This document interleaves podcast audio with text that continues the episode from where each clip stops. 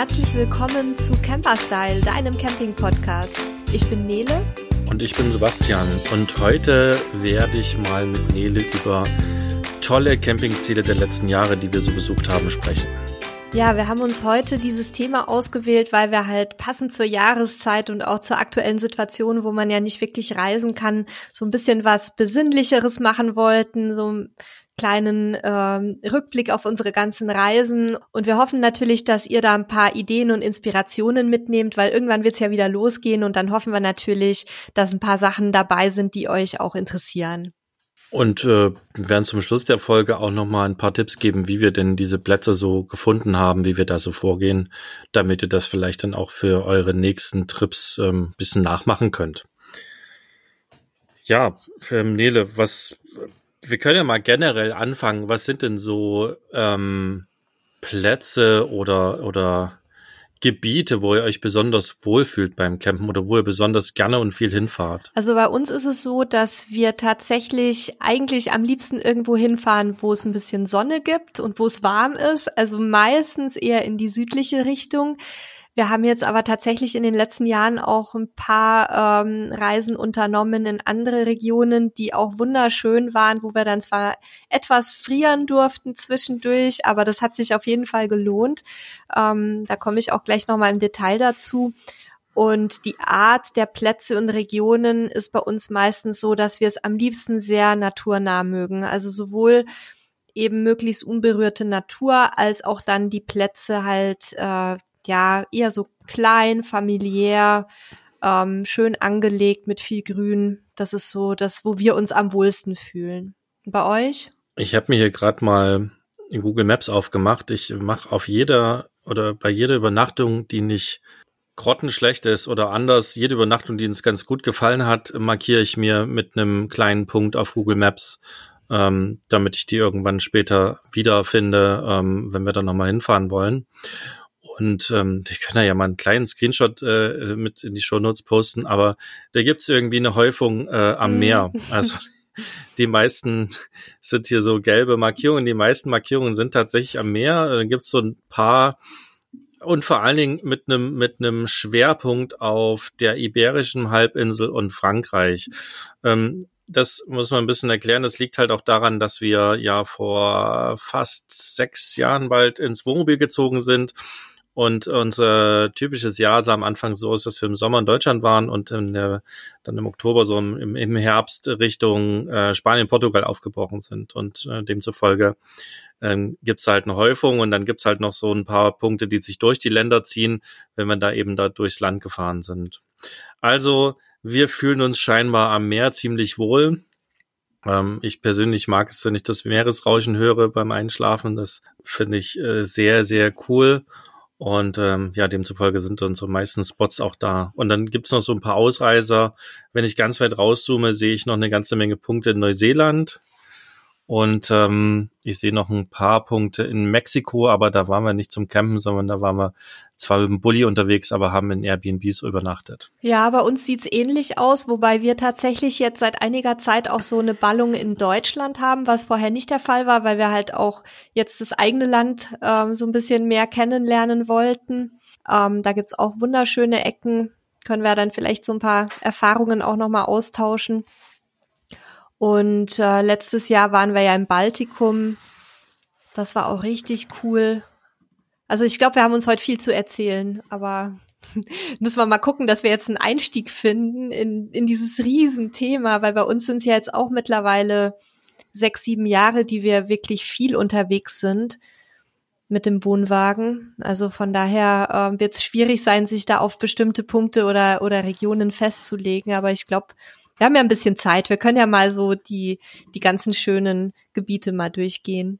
Ja, ich glaube, es wird, wird jetzt auch nicht so der, der Podcast mit da musst du hinfahren und da musst du hinfahren, sondern es wird vielleicht eher so eine, ein paar Ideen und Impulse geben, so wie wir es gerade gesagt haben, ne? Weil bei, bei, bei mir ist es so, wir haben halt auch auf der Fahrt, die wir da immer so gemacht haben, sehr viel freigestanden und sehr viel zum Beispiel nur auf Wohnmobilstellplätzen gestanden. Das heißt, das ist für viele Wohnwagenfahrer so gar nicht machbar. Ähm, aber die Strecke an sich ist eigentlich das, das Coolste gewesen und das kann man dann wiederum ja mit jedem Campingfahrzeug machen. Und da kann ich ja mal einsteigen. Ich habe ja gesagt, wir sind quasi von Deutschland Richtung Iberische Halbinsel, also Richtung Spanien, Richtung Portugal gefahren und da gibt's ja im Prinzip so drei Routen, die man, die man nehmen kann. Also das ist nicht richtig, man kann tausende Routen nehmen, aber so für uns gibt's eigentlich drei Routen. Die eine Route führte uns am Anfang ähm, in der Mitte von Deutschland raus Richtung Luxemburg und dann durch, durch Frankreich runter Richtung Lyon bis an die ähm, französische Mittelmeergrenze, so Richtung äh, Montpellier und dann die ganze spanische Küste runter ähm, bis unten hin, ähm, also bis bis quasi Gibraltar, Malaga vorbei, Gibraltar. Ähm, und dann haben wir noch einen kleinen Ausstecher nach Portugal gemacht. Und im ersten Jahr war das Wetter aber in Portugal so mies für uns, als wir da äh, angekommen sind. Es war halt kalt und nass und vorher in Spanien hat die Sonne geschienen und es war warm, so dass wir da nicht lange geblieben sind. Ähm, wer unserem Podcast länger folgt, weiß, wir sind mittlerweile ein bisschen in Portugal hängen geblieben und äh, sehen das anders. Das ist eine Tour. Die andere Tour, die ich auch gerne gefahren bin, ist so äh, durch die Mitte von Frankreich durch ähm, mit dem mit dem Wohnmobil. Also das sind dann so die Auxerre und äh, Verson und äh, ich hoffe, ich spreche das richtig aus. Ich habe leider kein Französisch in der Schule gehabt. Limoges und Bordeaux, so die, die Ecke, wo man dann in Bordeaux quasi aufs Meer langsam trifft und dann die spanische Nordküste bis die ganze portugiesische Westküste runter. Und was wir auch schon gemacht haben, ist eben über die Niederlande rüber direkt an äh, das, äh, die Nordsee und dann eben die ganze Nordküste Frankreichs runtergefahren, Golf von Biscaya runter nach Spanien. Also wir haben uns halt viel an den Küsten bewegt. Damit ich jetzt nicht so viel am Stück quatsche, ähm, vielleicht noch aber ein Hinweis, so wie lange wir da mal so gebraucht haben. Also wir haben das Ganze schon in wenigen Tagen geschafft. Ähm, das war dann alles aber nicht erholsam, sondern da ging es dann meistens darum, schnell irgendwie nach Deutschland zurückzukommen, weil irgendein Termin dazwischen kam. Und ähm, wenn wir wirklich uns Zeit gelassen haben, dann war so eine Reise von Deutschland runter nach Portugal zum Beispiel auch schon mal so zwei, drei, vier Monate lang, ähm, wo man dann halt wirklich nur alle paar Tage ein bisschen gefahren ist, so mal 10, 12, 15, 20 Kilometer, ein Tag mal ein bisschen mehr und dann wieder sehr wenig. Ähm, also das war schon sehr, sehr beeindruckend. Ja, die Routen, die du jetzt beschrieben hast, die kennen wir auch alle. Die sind wir auch schon alle mindestens einmal gefahren. Ähm, bei uns ist es so, dass, äh, also ich musste meinen Mann ja anfangs sehr überzeugen, dass er überhaupt nach Spanien mal wollte, weil Mexikaner und Spanier haben ja geschichtlich äh, so ein bisschen, naja, Vorbehalte teilweise gegeneinander. Und das hat mich etwas Zeit gekostet, aber als wir dann zum ersten Mal da waren, da war die, da war das Feuer auch bei ihm entbrannt und seitdem waren wir ganz oft in Spanien, auch teilweise zum Überwintern. Und unsere erste richtige Spanien-Tour hat uns dann ähm, über Frankreich auch geführt über die ähm, französische Mittelmeerküste, weil wir aus Italien kamen. Und dann haben wir da schon ganz viele tolle Ecken entdeckt rund um Montpellier. Also wenn man da außerhalb der Stadt sich aufhält und in die kleinen Dörfchen geht, da gibt's teilweise wunderbare kleine Campingplätze, ähm, ganz tolle Strände auch, die zu der Zeit, als wir waren, ähm, trotz Hauptsaison teilweise ganz einsam waren. Man muss nur weit genug rausfahren ja, dann nimmt man natürlich auch so Geschichten mit wie Carcassonne als, als mittelalterliche ähm, historische Stadt, die wieder ähm, quasi nach altem Vorbild aufgebaut wurde. Ähm, oder auch natürlich die Camargue mit diesen wahnsinnig tollen Landschaften, wenn dann da im Sonnenuntergang die, die wilden Flamingos einfliegen und also das ist einfach traumhaft schön. Und dann sind wir eben über ähm, Girona und Barcelona an die spanische äh, Küste runter und sind dann über Saragossa hoch nach Nordspanien, weil wir schon so ein bisschen Zeitdruck hatten und unbedingt, ich wollte unbedingt ins Baskenland. In Saragossa hatten wir ein paar Tage eingeplant. Ähm, das war unfassbar heiß. Also das wirklich so was Heißes habe ich überhaupt, glaube ich, in meinem Leben noch nie erlebt, weil wir waren da ähm, auf einem Stellplatz, der war so ein bisschen außerhalb der Stadt, ohne Bäume, ohne alles und es ist ja Halbwüste sozusagen. Es brannte runter wie verrückt. Ich glaube, wir hatten irgendwie jeden Tag über 40 Grad. Und ähm, als wir dann aber in, im Baskenland ankamen, dann hat sich das etwas entspannt, weil da ist es ja in Nordspanien traditionell auch so ein bisschen regnerischer, ist ja auch eine sehr grüne Landschaft ähm, an der ganzen Küste entlang. Und das ist tatsächlich eine, eine der Regionen, ähm, die mich so mit am meisten begeistert, weil du halt dieses wilde, raue vom Atlantik hast in Kombination mit, ähm, ja, mit diesem, mit diesen hügeligen Landschaften, mit diesem bergigen, also du, du siehst im Prinzip auf der einen Seite das Meer, auf der anderen Seite die, die total grünen Berge, die auch manchmal so ein bisschen melancholisch nebelverhangen sind. Und ähm, ich habe mich wahnsinnig ins Baskenland verliebt, weil ich die Leute da auch unheimlich charmant finde. Also Menschen, Essen, Kultur. Ähm, die haben ja eine sehr lange und sehr interessante Geschichte, auch ähm, was die äh, Separationsbewegungen angeht und äh, was die, die sprachliche Kultur angeht. Ähm, das Baskische ist ja eine Sprache, die nirgendwo anders auf der Welt gesprochen wird und die auch im ganzen äh, Umkreis überhaupt keine Verwandtschaft hat zu anderen Sprachen. Und das hat mich wahnsinnig geflasht. Also da will ich auch immer wieder hin. Da waren wir jetzt, glaube ich, drei oder vier Mal schon. Und irgendwann nach dem zweiten Besuch ging es dann weiter die ganze Nordküste entlang und ich musste feststellen, dass das Baskenland zwar wunderschön ist, aber dass es durchaus in äh, westlicher Richtung da noch Ecken gibt, die teilweise noch äh, ja noch idyllischer oder noch noch malerischer sind und noch spektakulärer. Also da ähm, die ganze Küste entlang, da fällt man im Prinzip von einer Wahnsinnslandschaft in die nächste. Und dann sind wir tatsächlich bis ganz rüber an die ähm, an den äußersten Zipfel von Galizien haben da Freunde besucht in Santiago de Compostela und äh, in einem kleinen Dörfchen, A Coruña heißt es, ist so ein, eigentlich so ein Fischerörtchen gewesen. Und ja, also das war tatsächlich eine, eine der schönsten Reisen, die wir bisher gemacht haben. Und ähm, was ich da vor allem als Erinnerung mitgenommen habe, ist, dass die Leute in Nordspanien essen. Sowas kann man sich nicht vorstellen, wie viel die verschlingen und trotzdem schlank sind. Ich weiß nicht, wie die das machen. Also da, da bist du eingeladen und oder, oder gehst zum Essen in ein normales Restaurant und bestellst da so ein Mittagsmenü und du bist schon mit der Vorspeise als gut essender Mensch komplett satt. Und dann kommt der Hauptgang und das ist nochmal eine volle Mahlzeit und dann kommt noch eine Nachspeise und du wünschst dir, dass du nie was bestellt hättest und dass du nie wieder was essen musst. Aber ja, also das ist wirklich eine, eine Gegend, die kulturell und landschaftlich wahnsinnig spannend ist und wo die Leute auch sehr offen auf einen zugehen. Das hat mir sehr gut gefallen. Ja, also der Norden Spaniens, also vor allen Dingen die ganze Küste, das fand ich auch sehr beeindruckend. Vor allen Dingen auch die, die Weite, also wenn du es, die Küsten sind natürlich häufig sehr stark bebaut, also es gibt viele, viele Städte und Dörfer, aber zwischendrin auch immer so weite Strände, ähm, viel, viel Wald auch und relativ nahe ja die Berge. Mhm. Also, ne, das ist ja da oben ziemlich sozusagen aneinander gequetscht, positiv gesprochen. Ähm, das fand ich super spannend und gerade wenn du da so in Bilbao bist, da gibt zum Beispiel einen sehr, sehr coolen Stellplatz ähm, oben auf dem, auf dem Hügel sozusagen. Bilbao liegt ja in so einem Talkessel und äh, auch an den Hängen und der Stellplatz ist quasi über den den Dächern von Bilbao und du schaust da halt über die Stadt rüber.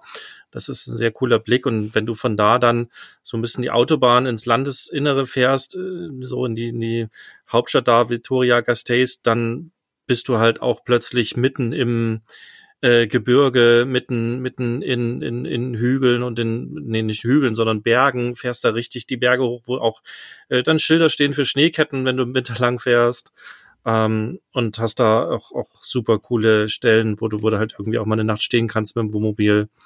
Also sehr coole Landschaft da überall. Und auch sehr schöne Städte. Also ich bin ja nicht so ein Städtemensch, aber also gerade ähm, Donostia, also San Sebastian und Bilbao und auch Vitoria Gasteiz sind wirklich auch architektonisch sehr schön. Da gibt's ganz tolle Ecken.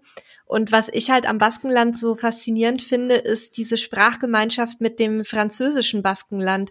Also dass du im Grunde, ähm, du bewegst dich zwar über die Grenze, aber kulturell ist es, ähm, also vielleicht nicht komplett gleich, aber sehr, sehr ähnlich. Und die Basken sind ja so ein bisschen wie wir Bayern, ne? So so rustikal und und auch so ein bisschen stur und sehr bedacht auf die Traditionen und es spiegelt sich halt auch sehr stark in der ganzen Gegend wieder. Also das ist auf jeden Fall ein Ziel, was ich sehr empfehlen kann und was tatsächlich ähm, auch noch nicht so wahnsinnig überlaufen ist, weil es halt, du hast halt da auch keine Wettergarantie. Ne? Wir hatten da auch schon Aufenthalte, da hat es zwei Wochen am Stück nur geregnet. Ähm, und das ist jetzt, ja, das ist dann zwar nervig, aber man kann trotzdem halt tolle Sachen machen. Ja, ist zumindest nicht so das Sonnenparadies wie vielleicht hier die Algarve ähm, oder, oder Teile von Spanien. Das auf jeden Fall. Also da oben wird's halt auch mhm. schon mal mhm. kalt. Ähm, und es regnet relativ viel. Das haben wir auch festgestellt. Dafür ist es halt grün. Ähm, das mhm. Genau, das macht es natürlich halt entsprechend grün. Und ähm, aber das kann ich auch sagen, große Teile der Nordküste sind im Sommer auch rappelvoll. Also ähm, da findest du zwar ab und zu mal noch ein, ein Fleckchen, wo wenig los ist, aber der Großteil so der Strände und überall ist schon in der Saison dann auch voll. Also man muss immer ein bisschen suchen. Ja, es macht mehr Spaß Off-Season, mhm. also so im Herbst oder im Frühjahr ähm, ist es deutlich entspannter. Aber finden tut man immer was. Und es ist natürlich auch ein Surferparadies, ne? Also wer Wassersport macht, ähm, der ist da wirklich gut aufgehoben und man sieht auch viele Gleitschirmflieger, auch gerade im, im, französischen Teil. Also wer, wer sich dafür interessiert, da ist es auf jeden Fall auch eine lohnenswerte Ecke. Ja, und um da hinzukommen, ähm, kann man zum Beispiel, wenn man wirklich viel Zeit hat, auch ja, wie ich schon vorhin gesagt habe, ne, die ganze Nordküste Frankreichs mitnehmen, die sich ja über, ich weiß gar nicht, wie viel, wie viel äh, tausend Kilometer das sind, wenn man die halt wirklich komplett abfahren würde. Ähm, wir haben auch nie alles geschafft. Wir mussten immer ähm, immer abkürzen. Also es gibt da oben um, ähm, ich weiß gar nicht, wie es ausgesprochen wird. Renés wird's geschrieben. Weißt du, wie man es ausspricht, Nele? Äh, wo bist du gerade? Äh, also oben, so hier Ecke wenn du von Belgien kommst, meinst du? Ne? Ja, aber wenn, ne, wenn du quasi die, die Nordküste an den Kanalinseln bist, Guernsey, Jersey, ja. und dann hast du mhm. so eine große Halbinsel, ähm, und da gibt's. Hier bei, bei Rennes, also die. Ja, Rennes wird's ausgesprochen. Rennes mhm. und Nord, genau. Ne, da, da gibt's eine riesige, wie eine Halbinsel, die haben wir noch gar nicht gesehen, obwohl es da auch wunderbare und tolle Spots gibt ähm, die man besuchen kann. Das mussten wir mal skippen. Ja, das Saint-Malo ist auch sehr schön. Da war ich mal, aber das nicht mit dem Camper. Das war in, in meiner Jugend. Oh Gott, ich bin alt. Ähm, also das ist, das ist richtig toll da oben tatsächlich. Und man kann halt auch dann nach Jersey zum Beispiel rüber. Das ist auch spannend. Was generell wunderschön ist in Frankreich, unter anderem, dass die halt wirklich in vielen Dörfchen kleine Stellplätze haben. Also ähm, wo du, wo du ne, entweder wirklich als normaler Parkplatz oder auch richtig mit einer Fernentsorgung, ähm, ganz häufig kostenfrei, teilweise kostet dann Wasser und Strom Geld. Wir haben sogar Plätze entdeckt, da hast du sogar Strom kostenlos bekommen im Sommer. Also mhm. ähm, ziemlich coole Infrastruktur auch und überall kannst du halt unterkommen. Ist halt für Wohnmobilisten wirklich das Paradies auf Erden. Ähm, für Wohnwagen. Ich weiß gar nicht, wie das in Frankreich gesetzlich ja. ist. Ist auch sehr schön. Also ähm, da gibt's ja diese vielen kommunalen Campingplätze, die sind ähm, meistens sehr, sehr günstig, liegen auch oft sehr schön, auch teilweise mitten in den Dörfchen drin oder in den, Ort, in den Ortschaften und auch ganz unkompliziert. Also oft kann man da äh, sogar spät noch anreisen und am nächsten Tag kommt halt einer zum Kassieren und wir haben uns da auch immer wieder mal auf äh, Wohnmobilstellplätze gestellt. Normalerweise kommt keiner. Einmal ähm, hat uns jemand gebeten, morgens wegzufahren, haben wir halt gesagt, ja, alles klar, fahren wir weg. Also ich, ich denke mal, solange man sich dann da nicht anstellt und anfängt mit den Leuten rumzustreiten, sondern da irgendwie nett und respektvoll mit denen umgeht, dann ist es auch kein Problem, wenn man mal irgendwo eine Nacht steht. Und ja, also ich, ich finde, Frankreich hat ja auch in jeder Ecke irgendwie so interessante kulturelle Besonderheiten. Ne? An der Atlantikküste sagt man den Franzosen ja nach, dass sie auch so, so ein bisschen stur sind und ähm, ja, sehr äh, auch auf Traditionen sehr bedacht und äh, gutes Essen mögen sie, glaube ich, überall. Also das bekommt man da auch. Aber die, ähm, die Atlantikküste, die ist schon für mich auch nochmal ganz besonders spannend, weil das wirklich sich total unterscheidet, auch von der Mentalität her von der ähm, Mittelmeerküste. Haben wir zumindest die Erfahrung gemacht. Also die äh, hier von Nizza bis Montpellier, ähm, Côte d'Azur und dann äh, Richtung Camargue rüber. Da sind die Leute, sind so richtige Südländer. Und ähm, an der Atlantikküste, da nehme ich die eher so ein bisschen wahr wie im Baskenland und in, in Nordspanien. Also das ist immer ganz interessant zu beobachten. Ja, das Klima im Norden ist ja auch ein anderes, ne? Also wir, dadurch ja. wir ja meistens im Herbst Richtung Süden aufgebrochen sind, haben wir sowohl noch die schönen Tage mitgenommen, ne, wo du halt wirklich dann tagelang Sonnenschein hast da an der am Ärmelkanal, als auch die Tage, wo du eben Regen hast oder auch mal einen Sturm äh, mitgenommen. Und diese diese Unterschiede sind, glaube ich, im Norden natürlich deutlich stärker geprägt als im Süden und es prägt vielleicht auch die Menschen. Ähm, aber am Ende ist es auch egal. Ich halte ja generell von diesen Verallgemeinerungen nichts, weil es gibt überall solche und solche. Ähm, und wir haben tatsächlich, das, das ist auch was, ne, nur freundliche Menschen kennengelernt. Also jeder oder viele haben dir ja immer die Vorurteile zu berichten. Ne? Wenn du fragst, wie es in Frankreich ist, da wirst du immer die finden, die sagen, ja, die mögen keine Deutschen und die Franzosen sind versnobbt und die mögen äh, nicht andere Sprachen sprechen und der Spanier ist immer laut. Ja, mag sein, dass das manchmal so ist, aber wir haben immer nur freundliche Menschen getroffen, die ähm, mit uns kommuniziert haben, die sich immer gefreut haben, wenn man versucht, ihre Sprache zu sprechen, so schlecht man das auch kann. Ähm, und das ist aber, wenn ich mich in Deutschland beobachte, bei mir nicht anders.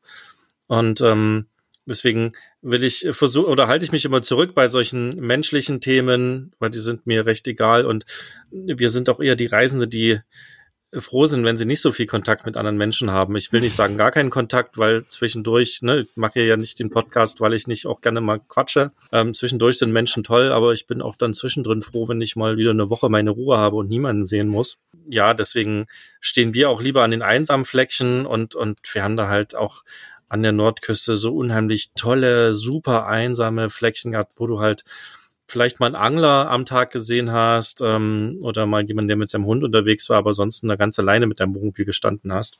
Das ist dann halt so für ein, zwei Tage immer total cool und entspannt. Wart ihr auch mal in Cap Ferret? Das ist diese kleine Halbinsel ähm, ähm, nähe Bordeaux.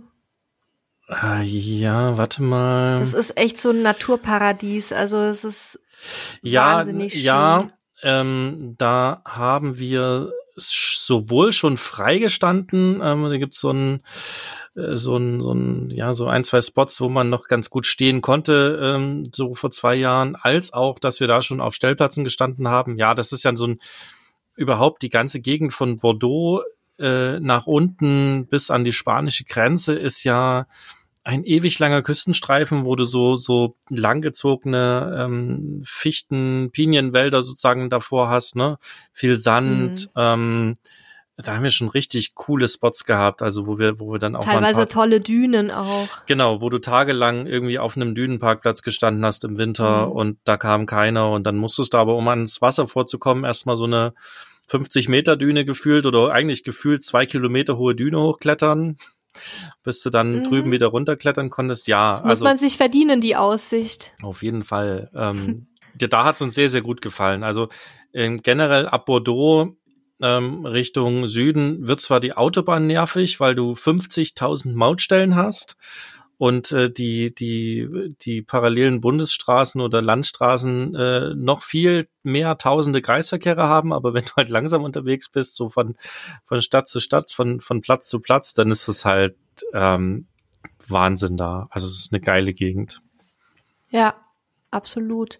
Und und wenn man ähm, eine andere Route fahren möchte, also nicht über die Nord- und die Westküste, sondern übers Landesinnere, dann fand ich immer schön, übers Elsass zu fahren, weil man da dann ja auch in diesem deutsch-französischen Grenzgebiet ähm, also A, schöne Landschaften, aber B, auch tolle Küche hat.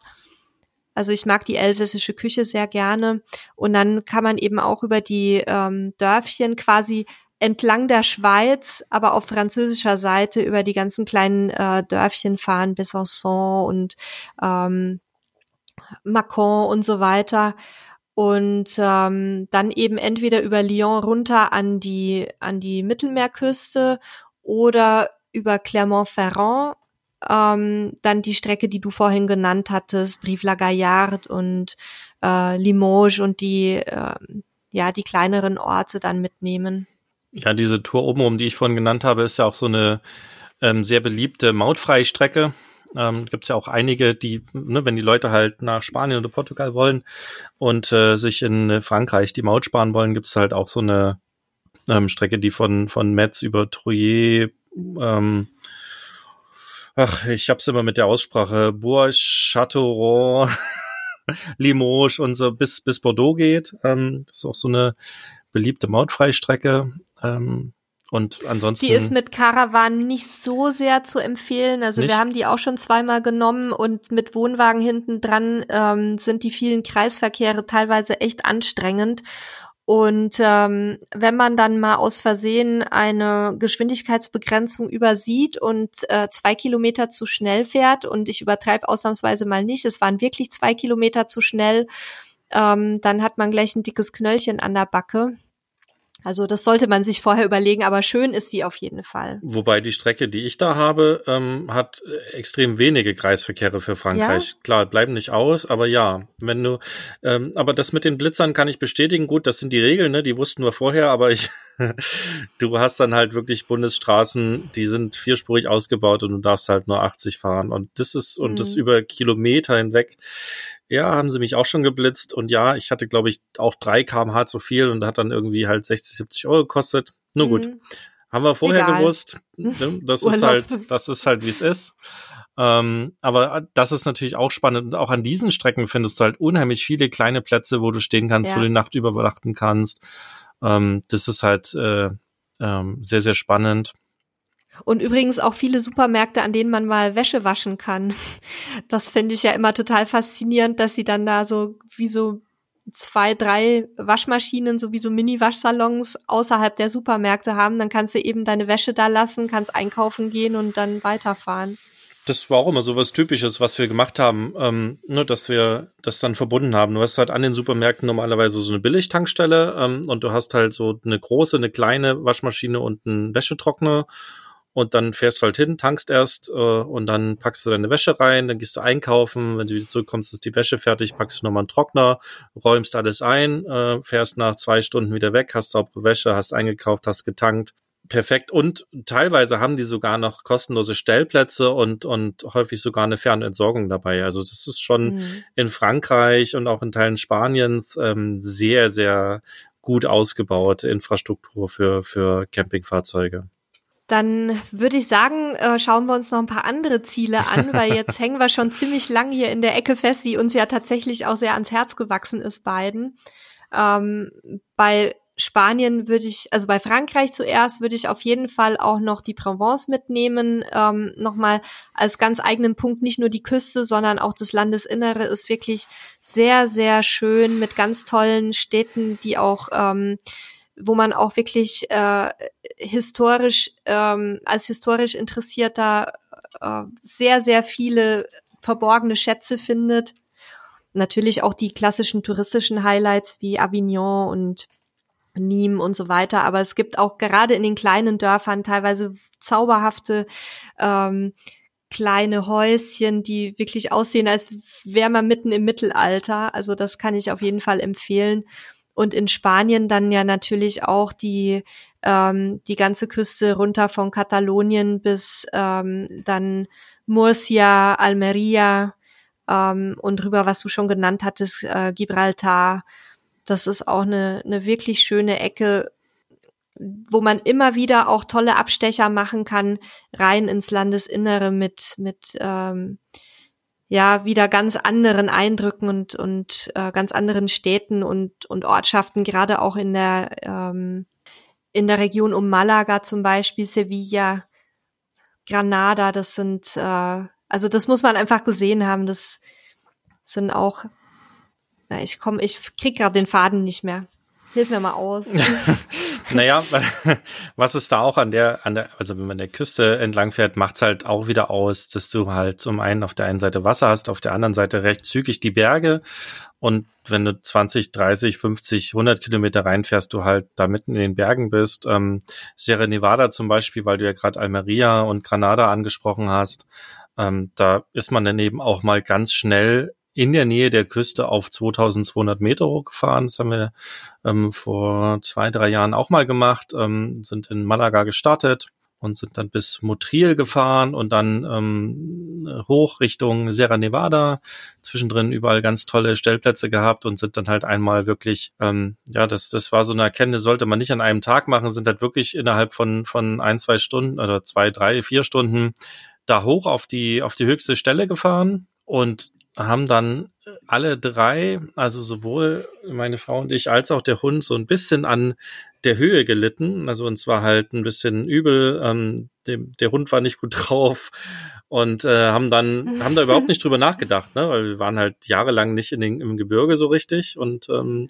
sind da wieder runtergefahren und so ab ab 1000 Meter wurde es auch schlagartig wieder besser und äh, haben dann quasi einen kurzen Ausflug hoch in den Schnee gemacht, waren mit dem Hund halt einmal kurz im Schnee, das war eigentlich so die Hauptmotivation und haben dann unten an so einem wunderbaren Stausee übernachtet, ähm, mit direkt quasi am Wasser, mit äh, Meeres- und Bergblick. Ähm, ja, und diese, diese Extreme quasi ähm, Gebirge und, und Küste hast du halt da an vielen Teilen der spanischen Küste äh, quasi direkt äh, nebeneinander. Es gibt zwar auch mal so Gebiete, wo du dann sehr viel ähm, Zivilisation hast, ne, große Städte. Da ist das natürlich nicht so schön, aber gerade unten ab, ja, ähm, Almeria runter, also wenn man dann die, die Gewächshäuser sozusagen vor Almeria hinter sich hat, dann gibt's da schon ganz schöne Fleckchen zum, zum Übernachten.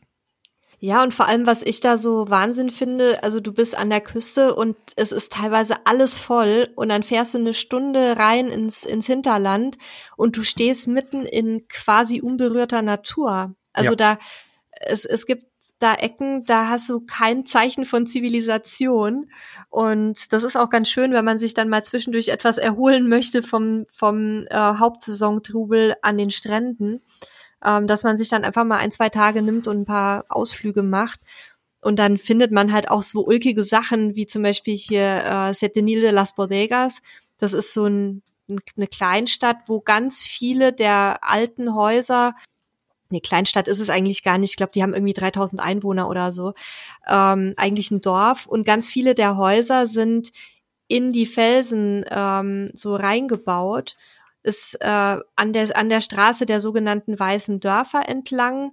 Und wenn man dann so, so ein bisschen ähm, auf so einen Aussichtspunkt raufgeht, dann, dann guckt man über dieses Dorf und dann sieht man, wie, wie als wäre das so eine Spielzeuglandschaft und kann dann da zugucken, wie die Leute ihre Wäsche aufhängen und was, was da so im Alltag abgeht und sieht dann, ja, wie, wie in so einer als wird man, als wird man irgendwie so aus der Vogelperspektive da äh, so eine so eine Playmobil-Stadt sich angucken. Also das war echt total total schön. Da haben wir, glaube ich, eine Stunde oder länger gesessen und haben nur auf auf dieses Gewusel geguckt, weil ja da auch immer wahnsinnig viel los ist draußen in diesen Orten.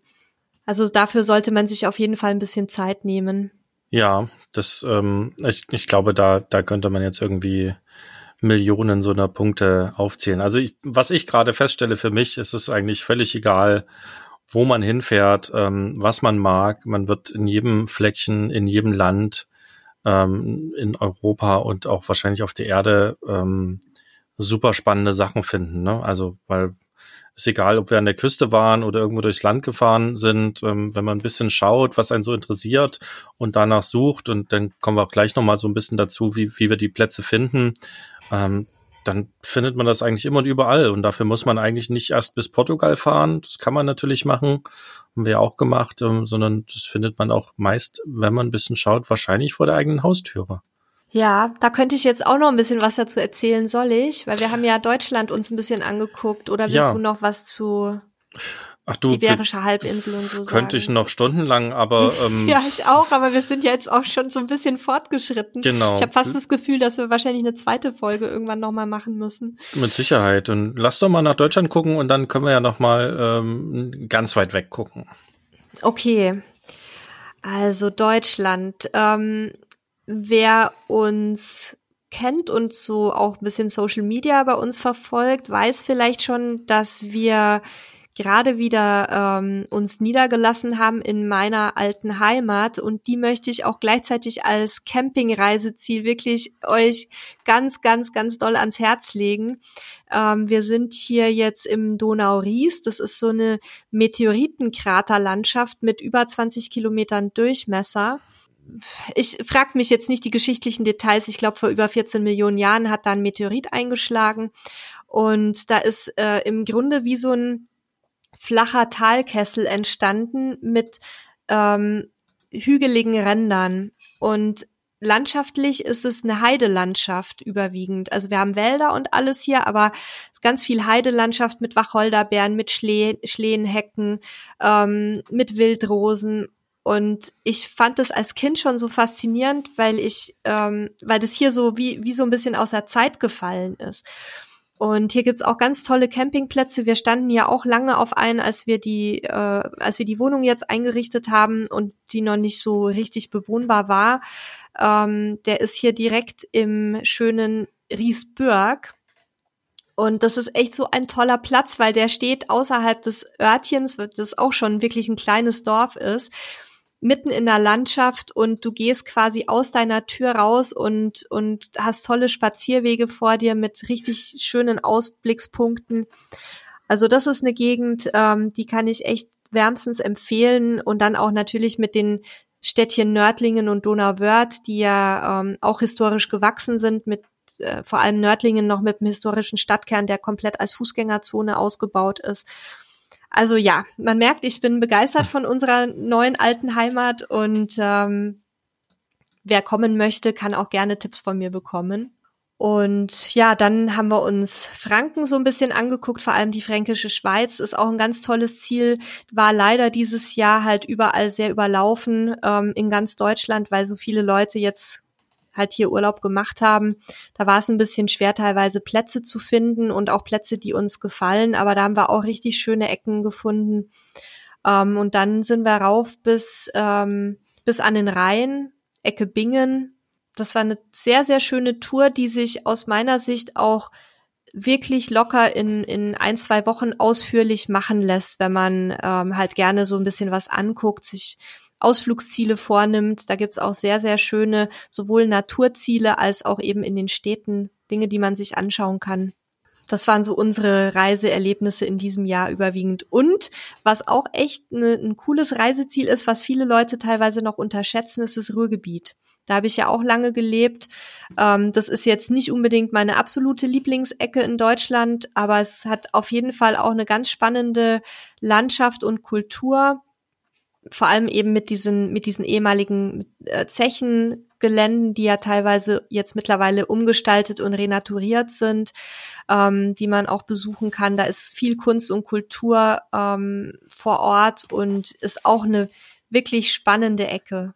Ja, auch da fällt mir, fällt mir oder wird mir wieder bewusst, dass das, das kann ich ähm, über einige andere Gebiete auch sagen. Ähm, tatsächlich merke ich dann, dass wir in Sachsen, ähm, wo ich ja gebürtig herkomme und lange gelebt habe, äh, gar nicht so viel äh, Campingerfahrung haben, weil wir dort eben so gut wie nicht unterwegs waren, weil wenn wir mit dem Wohnmobil da waren, dann haben wir halt meine Eltern besucht, die in Zwickau leben oder bei Zwickau leben.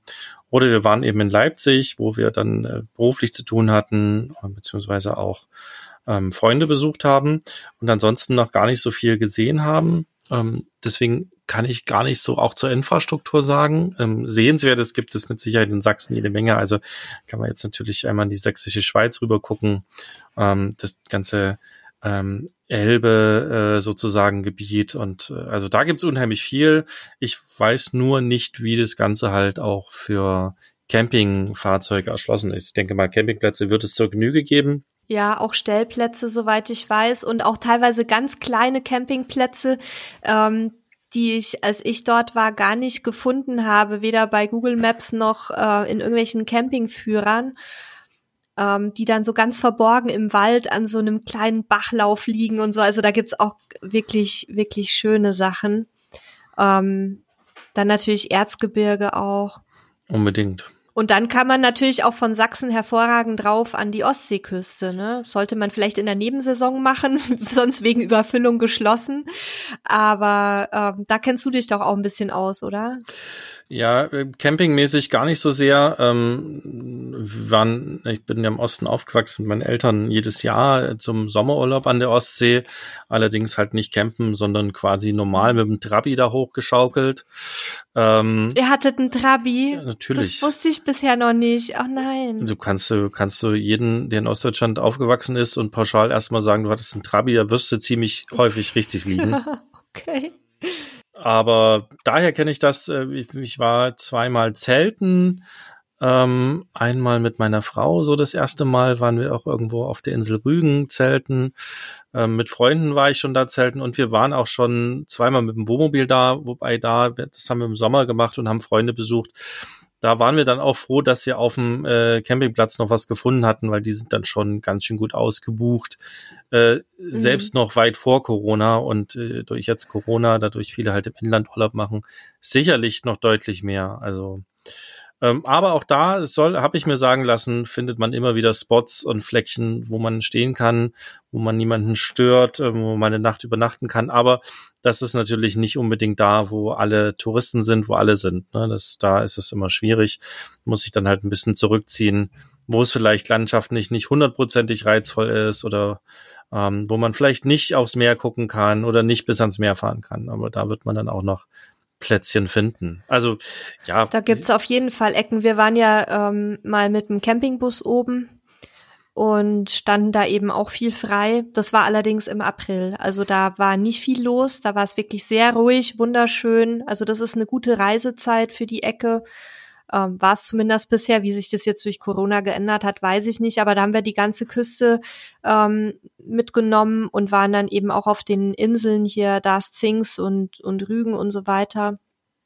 Und da konnte man noch relativ frei ähm, sich bewegen. Ja, wir hatten, glaube ich, im März auch schon mal Schnee noch. Also muss man dann gucken, aber da muss man einfach darauf eingestellt sein. Das ist halt auch ein bisschen raueres Klima im äh, Frühjahr, Winter, ähm, aber auf jeden Fall auch da wunderschön. Am Ende des Tages können wir ja dabei jetzt feststellen, wir finden überall Fleckchen, wo es schön ist, wo wir uns was angucken können, wo wir einen Stellplatz finden, oder? Ähm, ja, Ach, auch, Entschuldigung, ich muss noch mal reingehen. Auch Brandenburg ist sehr, sehr schön. Ja, wir müssen jetzt eigentlich alle 16 Bundesländer aufzählen, weil ja, wir haben jetzt ein paar rausgepickt. Ähm, deswegen wollte ich gerade noch mal so einen allgemeinen Satz loswerden. Ja, ich wollte eigentlich raus. auch noch mal über Neuseeland sprechen. Ne? Da war ich ja jetzt auch ähm, letztes Jahr noch mal nach, nachdem ich vor elf Jahren schon mal da war gewesen. Das ist natürlich auch ein mega beeindruckendes Land für Camping. Also nochmal so was ganz anderes, ne? Alleine weil man halt so lang braucht, um da hinzukommen, fliegt halt irgendwie ähm, fast, fast einen Tag insgesamt, je nachdem, welche Route man nimmt. Ähm, und das ist natürlich auch ein, ein Land, was auch erschlossen ist fürs Camping. Also es gibt auch tonnenweise Campingplätze, Stellplätze, kommunale Plätze, auch wirklich so so wilde kommunale Plätze, wo halt wirklich nur ein Schotterplatz ist und vielleicht eine Feuerstelle oder sowas. Aber und und genauso werden wir Leute finden, die die ähm, nach Sibirien fahren und da unterwegs halt tolle Plätze gefunden haben. Sicherlich mit wenig Infrastruktur unterwegs. Ähm, aber was wir feststellen können, immer dann, wenn wir quasi unser Zuhause mit dabei haben, ne, Wohnmobil, ähm, Wohnwagen, dann, dann wird's eigentlich super spannend. Und je weiter wir aus der Zivilisation rauskommen, desto freier können wir ja auch irgendwo stehen und übernachten, wenn wir ein bisschen Autarkie dabei haben. Und desto größer wird auch das Abenteuer, auch in Deutschland und auch in Sachsen, in Brandenburg, in Bayern, in Berlin, in Sachsen-Anhalt und in Schleswig-Holstein und Baden-Württemberg und wie sie alle heißen.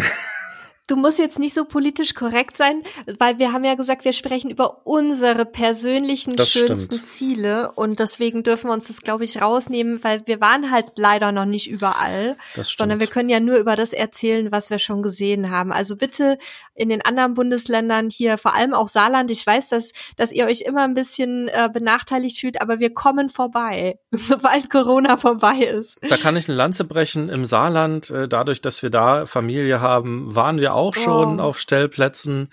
Ähm, zwar auch sehr stiefmütterlich von unserer Seite, weil es immer eine Durchreise war, aber ja, ähm, super tolle Fleckchen, ähm, Saarschleife, ähm, die, die, die ganzen alten Industriegebiete, äh, die man teilweise sich angucken kann. Also ähm, tolle Plätze. Und ja, ähm, kommt immer ein bisschen kurz, weil es so klein ist, das Saarland, aber wir ja, waren schon da. Die Größe kommt ja nicht an, das wissen wir doch. Wahrscheinlich. Also auf jeden Fall, ähm, bevor wir jetzt noch 100 Ziele aufzählen, wir würden euch auch mal so unsere Artikel verlinken, die wir oder unsere Autoren und Autorinnen schon zu bestimmten Reisezielen gemacht haben. Ähm, wie gesagt, wir selber haben noch nicht alles gesehen, aber unsere Autoren sind ja auch schon alle ein bisschen rumgekommen und da haben wir ganz viele tolle Reiseziele, auch teilweise mit echt coolen ähm, Tipps von Leuten, die dort leben. Ähm, vom Sauerland bis Frankreich und von Bayern bis äh, Griechenland ist da so ziemlich alles dabei und da könnt ihr euch natürlich auch dann so ein paar Anregungen holen aus erster Hand sozusagen.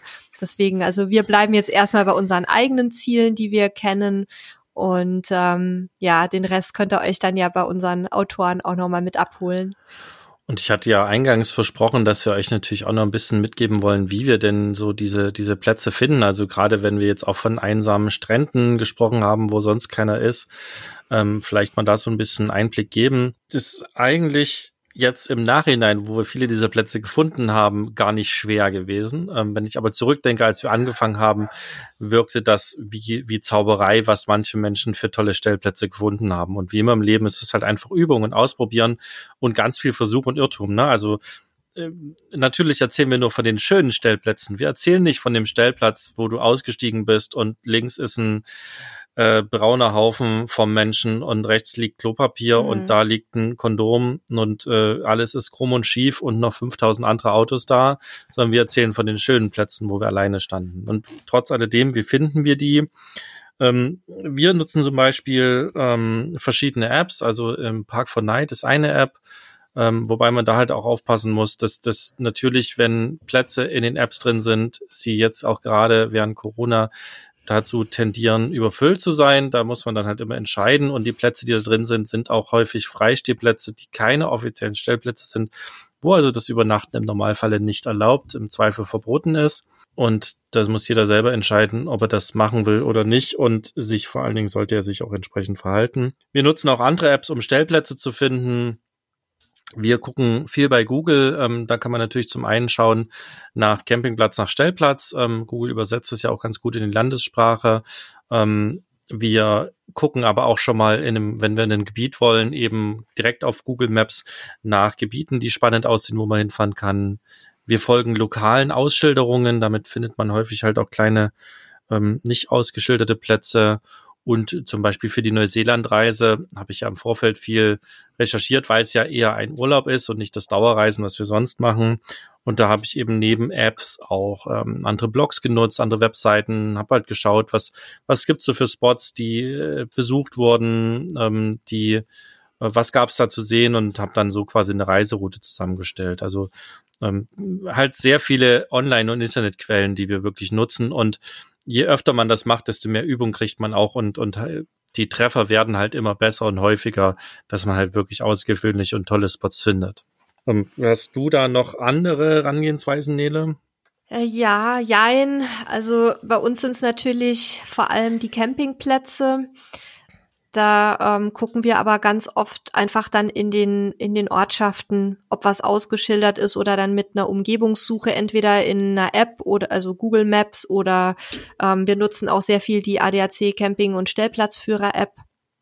Die finden wir sehr gut. Die hat auch eine Umgebungssuche drin ähm, also wenn wir dann da sind, weil wir halt so sind, dass wir eigentlich immer relativ wenig planen und wenn wir planen, meistens uns nicht an die Pläne halten, weil wir dann entweder schneller müde werden oder nicht so schnell müde werden. Ähm, was wir halt machen, ist immer zu gucken, dass wir unsere Etappen nicht zu lange takten, also nicht zu zu ähm, viele Stunden hinterm Steuer. Und meistens, wenn wir wissen, okay, das ist jetzt unser Ziel, ähm, also wenn wir jetzt sagen, wir fahren zum Beispiel an die französische Mittelmeerküste, dann gucken wir ungefähr, auf der Karte, wie viel ist so eine Tagesetappe und dann suchen wir ganz oft einfach den Ort raus, der den nettesten Namen hat. Also da haben wir auch schon so coole Sachen entdeckt, weil ich dann gesagt habe, so Halli Mensch, guck mal, das hört sich total spannend an, da, da will ich unbedingt mal hin. Und dann war das tatsächlich echt ein schöner Ort, ne? Also da kann man sehr viel Glück haben. Ähm, also wir haben wahnsinnig viel bisher durch Zufall entdeckt. Wenn ich jetzt natürlich eine wahnsinnige ähm, ja äh, ein wahnsinniges Tagespensum vor mir habe, dann kann ich mir die Freiheit vielleicht nicht nehmen. Also wenn ich jetzt in zwei Tagen in Kroatien sein will, dann wird es ein bisschen schwierig, ähm, da unterwegs Zeit zu verdüdeln. Ähm, dann würde ich echt empfehlen, das vorab mit einer App zu planen und je nachdem, ob man eben auf Camping oder Stellplätze will, ähm, dann auch vorher schon ungefähr rauszusuchen, wo möchte ich hin und wo ist eventuell in der Nähe noch eine Alternative, falls der Platz voll ist oder weiß ich nicht, ähm, Zufahrt nicht möglich ist mit meinem Fahrzeug oder was auch immer. Es gibt viele Sachen, die dazwischen kommen können.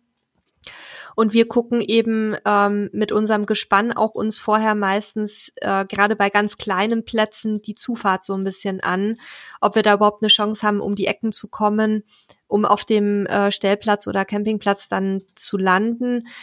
Ähm, ja, aber wir, wir nutzen auch dieselben Apps. Ähm, Camper-Kontakt ist auch noch so eine Geschichte, die man nutzen kann. Aber eigentlich das meiste ist bei uns Google Maps, Park4Night und ähm, ADAC-App, je nachdem, was wir eben wollen. Ja, ähnlich. Und was wir viel, was wir halt auch oft machen, ist, dass wir zum Beispiel sagen, okay, wir bleiben jetzt mal eine Nacht hier. Das ist jetzt ein Campingplatz, den haben wir jetzt gefunden, da können wir jetzt mal eine Nacht stehen. Und dass wir dann einfach in der Gegend uns ein bisschen umgucken, ob es schöne ähm, andere Plätze, also Campingplätze oder auch mal Freistehplätze gibt. Das haben wir zum Beispiel im Baltikum jetzt gemacht ähm, im vergangenen Jahr dass wir dann einfach, ähm, weil wir nachts ankamen, da haben wir gesagt, nee, jetzt haben wir keinen Bock mehr, irgendwie noch einen Freistehplatz zu suchen mit dem Gespann. Und dann haben wir uns halt für ein, zwei Tage auf den Campingplatz gestellt, haben die Gegend ein bisschen erkundet und sind dann umgezogen. Weil dann kann ich mir vor Ort ja auch angucken, wie ist da die Lage, störe ich da jemanden, kann man da hinfahren, gibt es eine gute Zufahrt gerade wenn man so unterwegs ist wie wir, wir hingen nämlich auch schon ein paar Mal irgendwo fest mit unserem Wohnwagen gespannt, wo dann irgendwelche Einheimischen dazukommen mussten und uns irgendwo rausschieben oder ziehen. Und deswegen gucken wir da jetzt immer ein bisschen vorsichtiger. Und in Mexiko haben wir uns ja auch festgefahren. Also es, es hilft immer, je nachdem, was man für ein Fahrzeug hat, sich auch vorher die Situation bei Tageslicht mal anzugucken, sage ich mal vorsichtig.